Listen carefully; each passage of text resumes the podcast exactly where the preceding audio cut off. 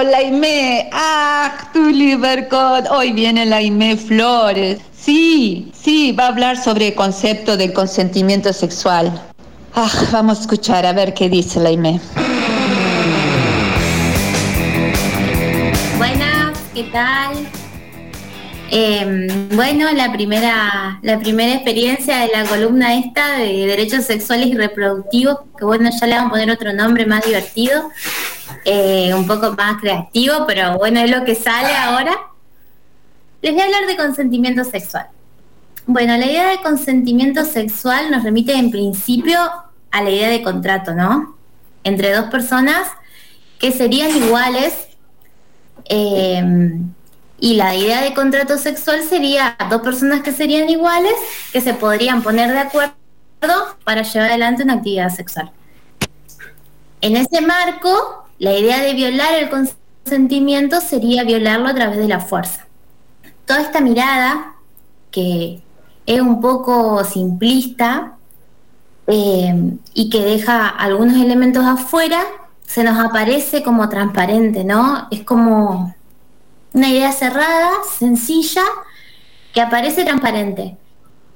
Desde las ciencias sociales, a veces cuando miramos algunas cosas y las vemos tan simples, tan sencillas, nos pone un poco incómodo porque nos gusta como problematizar un poco, eh, encontrarle la contradicción y decimos que son eh, ideas naturalizadas y buscamos desnaturalizarlas.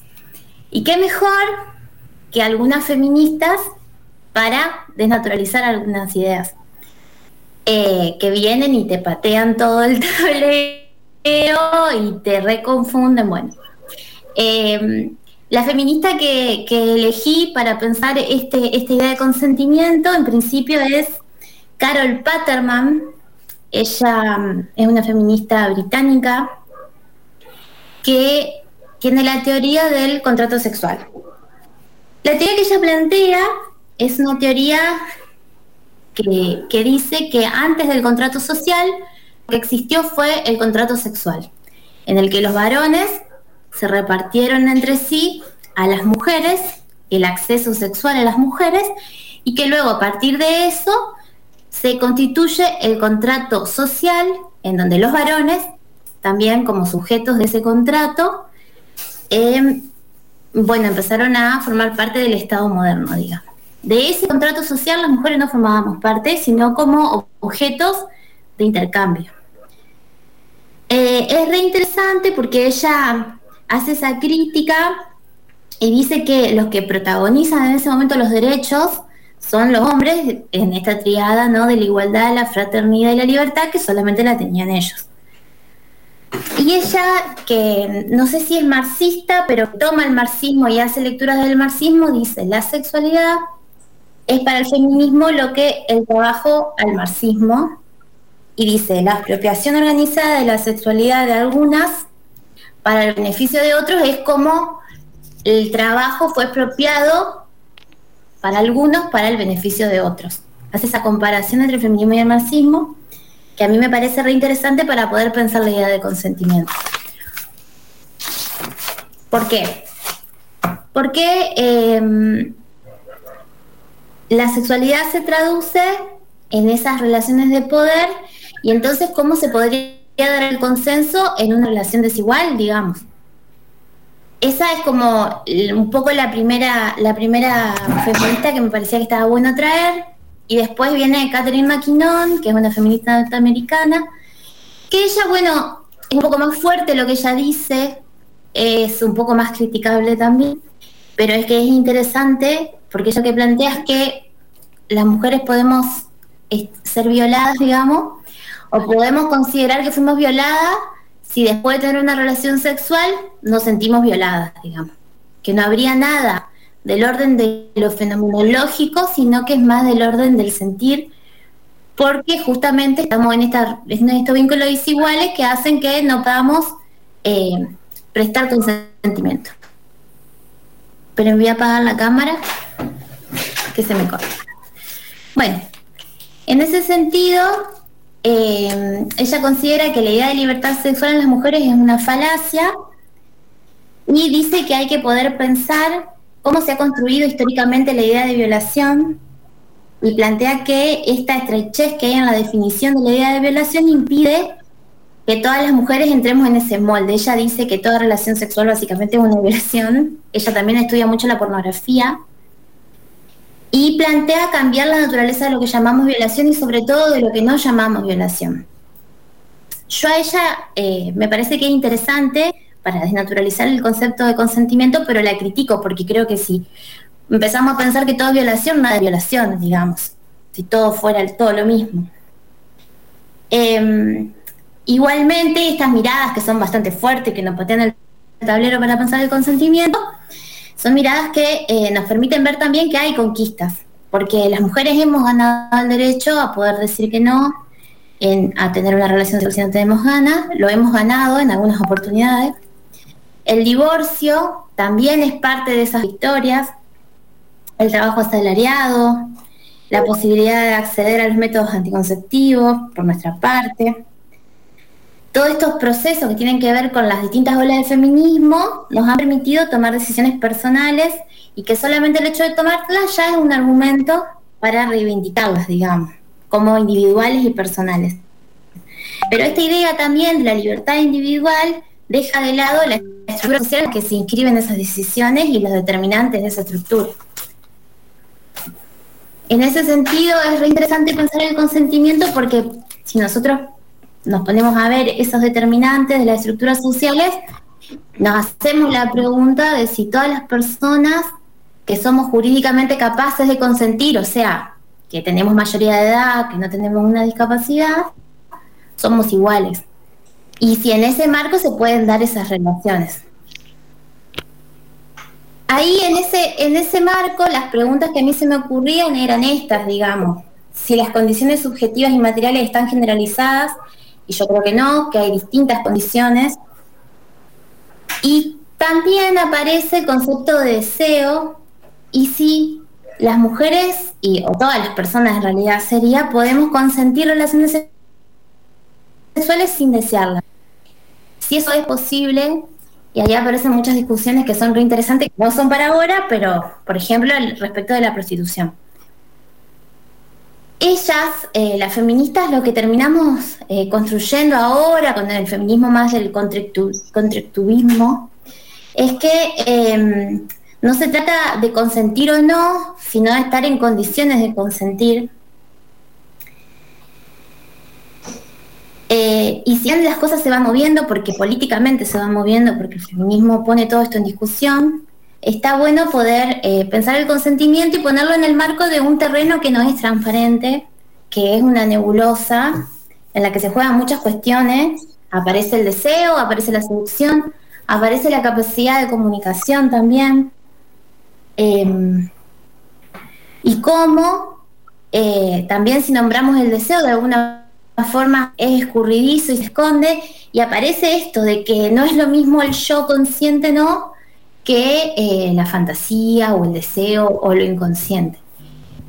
En ese marco está, está interesante también traerla a, no sé bien cómo se pronuncia, pero la Virginda Spentes, que ella trabaja en teoría de King Kong, y ella ahí relata un poco su violación, y ella dice que eh, ella fantasea con la violación, de fantasear con la violación, y lo hice muy crudamente, eh, no quisiera revivirla, ni quisiera eh, vivir eso, por más que aparezcan sus fantasías. Entonces la diferencia también que puede haber entre que las mujeres podemos fantasear con algo, podemos desear algo y no por eso quererlo, realmente vivirlo, digamos.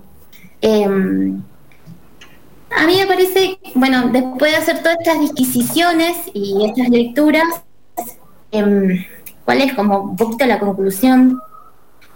Que la sexualidad libre de las mujeres em, no es una cosa dada, sino que es una solución de compromiso, en donde se juega eh, la estructura social, la singularidad de cada una, la capacidad de comunicación y el deseo, y surge de un delicado equilibrio que no se da de una vez y para siempre, sino que se construye en cada momento, digamos, y que es posible que es posible porque las condiciones políticas para que así lo sea las da este feminismo de la cuarta ola, que nos permite discutir todas estas cosas, digamos.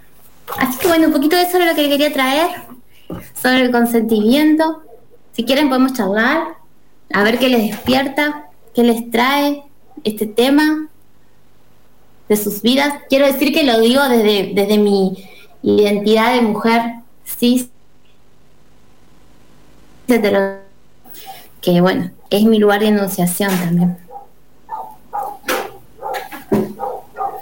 Bueno, en primer lugar, agradecerte, Aime, por, por sumarte a Crepel Crochet, al aceptar la invitación, por traer un tema eh, complejo, por pasarlo, pasar un poco blanco sobre negro y también al compartir algunas escalas de grises ahí.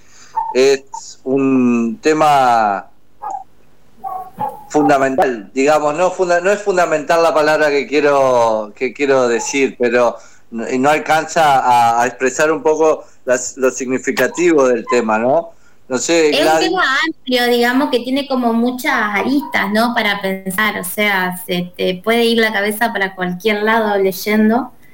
Em, un poco era recortar a, a, poder problematizarlo, porque no hay mucha respuesta, ¿no? Pero poder problematizar un poco la idea de consentimiento que no es transparente, eh, que es una trampa, pensar que es una cuestión transparente, que se nos puede presentar una definición y llevarla después a nuestra vida. Em, que bueno, también se juegan obviamente las historias individuales y creo que a todos cuando, cuando hablamos de estos temas de alguna forma nos toca nuestra experiencia personal, ¿no?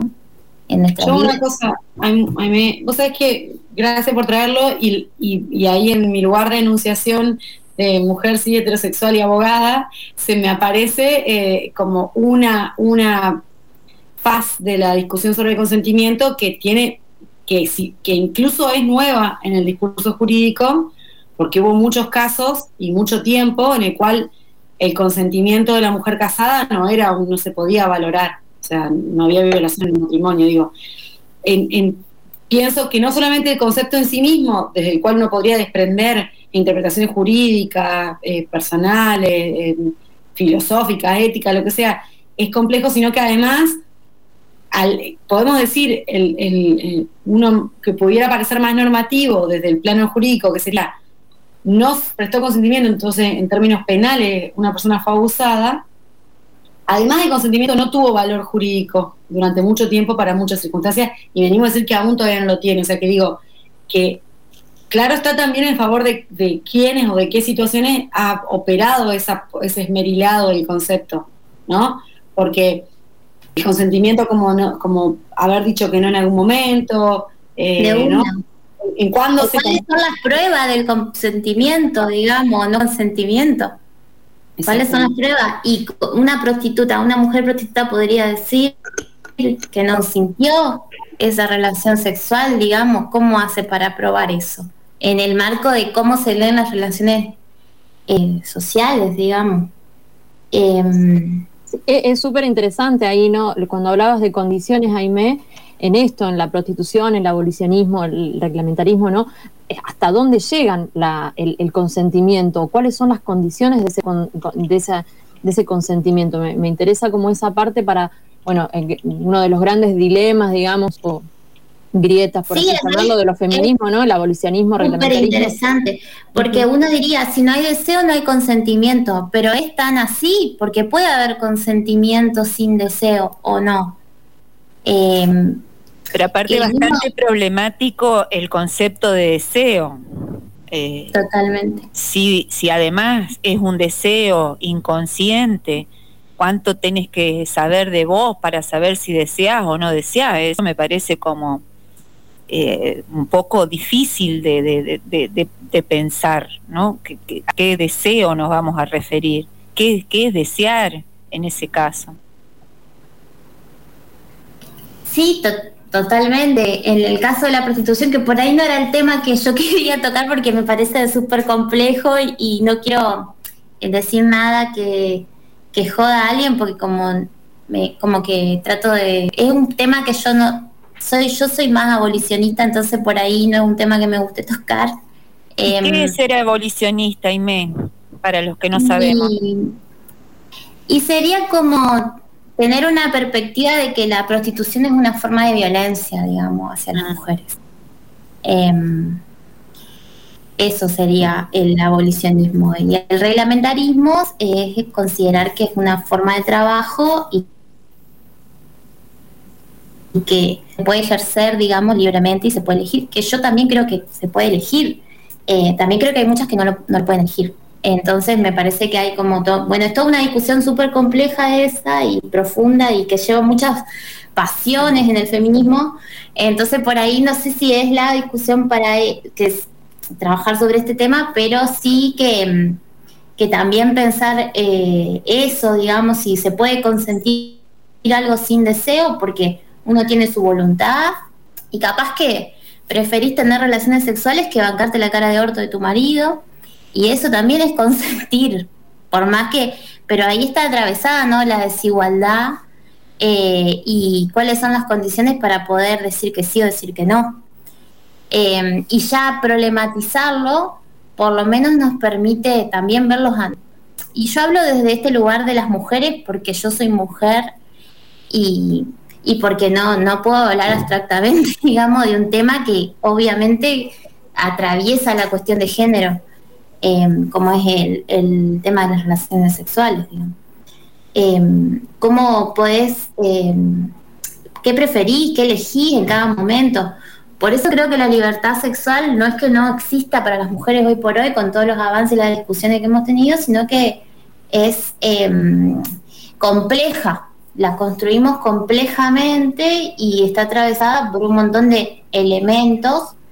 Por eso me gustaba traerlas a estas feministas que patean el tablero un poco, porque cuando Catherine McKinnon dice que todo es violación, digamos, también la, patea un poco el tablero eh, y que no podemos elegir nada. Yo creo que hemos construido poder elegir las mujeres, las disidencias, nuestras luchas, digamos, y en las distintas olas lo hemos podido construir pero no deja de ser. Eh, y el tema de la, de la mirada jurídica es interesante porque, bueno, nosotros teníamos el Código Penal antes que eran delitos contra el honor, hoy por lo menos son delitos contra la integridad sexual, y eso ya por lo menos es un avance en la mirada. Em, y que en algún momento ni siquiera eran delitos, porque no, no había aparecido el consentimiento como algo que existiera, digamos.